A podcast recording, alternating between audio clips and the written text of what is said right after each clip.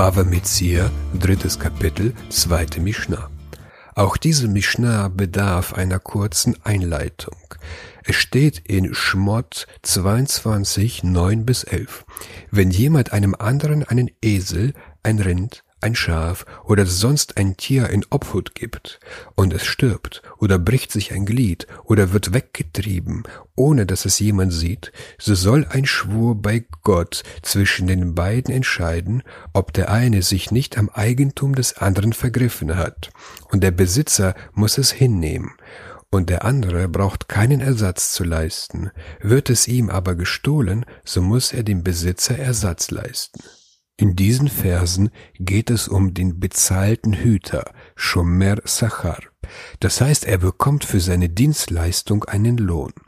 Die Torah lehrt, ein bezahlter Hüter muss dem Eigentümer für den Verlust des Gegenstandes eine Erstattung zahlen. Er muss zahlen, wenn der Gegenstand gestohlen wird und kann sich nicht durch einen Schwur befreien wie der unentgeltliche Hüter. Er zahlt nicht in Situationen, die er nicht verhindern kann. Zum Beispiel zahlt er nicht für den natürlichen Tod des Tieres oder wenn das Tier durch einen Tsunami getötet wird und so weiter. Miete ich von jemanden ein Tier gegen Bezahlung, dann habe ich, der Mieter, die gleichen Rechten und Pflichten wie der bezahlte Hüter. Das heißt, ich bezahle bei Diebstahl, aber nicht in Notsituationen, die ich nicht verhindern kann.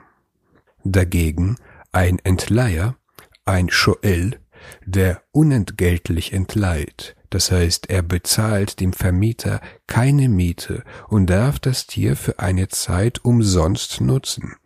Ein solcher Entleiher bezahlt für alles, auch wenn das Tier durch einen Tsunami stirbt oder es stirbt einen natürlichen Tod jedoch nicht, wenn es während der Arbeit durch die gewöhnliche Benutzung stirbt.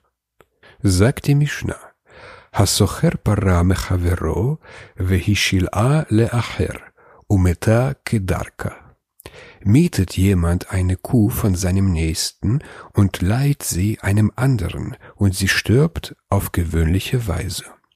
Das heißt, ich miete eine Kuh gegen Bezahlung von Shimon und verleihe sie kostenlos weiter an Ruven mit dem Einverständnis von Shimon.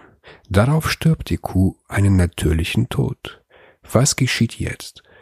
Yeshava hasocher shemeta kedarka, vehashuel yeshalem lasocher. So schwöre der Mieter, dass sie auf gewöhnliche Weise gestorben ist, und der Entleiher bezahle dem Mieter.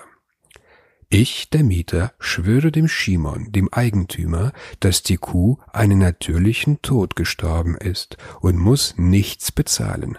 Denn ich, der Mieter, habe den Vermieter für die Kuh Geld bezahlt und bin von der Zahlung befreit, wenn die Kuh einen natürlichen Tod stirbt. Dagegen muss Ruven, der von mir die Kuh kostenlos entliehen hat, dieser Ruven muss mir die Kuh bezahlen, da sie in seinem Besitz gestorben ist, und, und ein Entleiher bezahlt für alles, auch für den Tod durch einen Tsunami. Sagt die Mishnah weiter, Amar Rabbi Yossi, Ketzad hala oses chora beparato shel havero, ela tahazor para le baalim.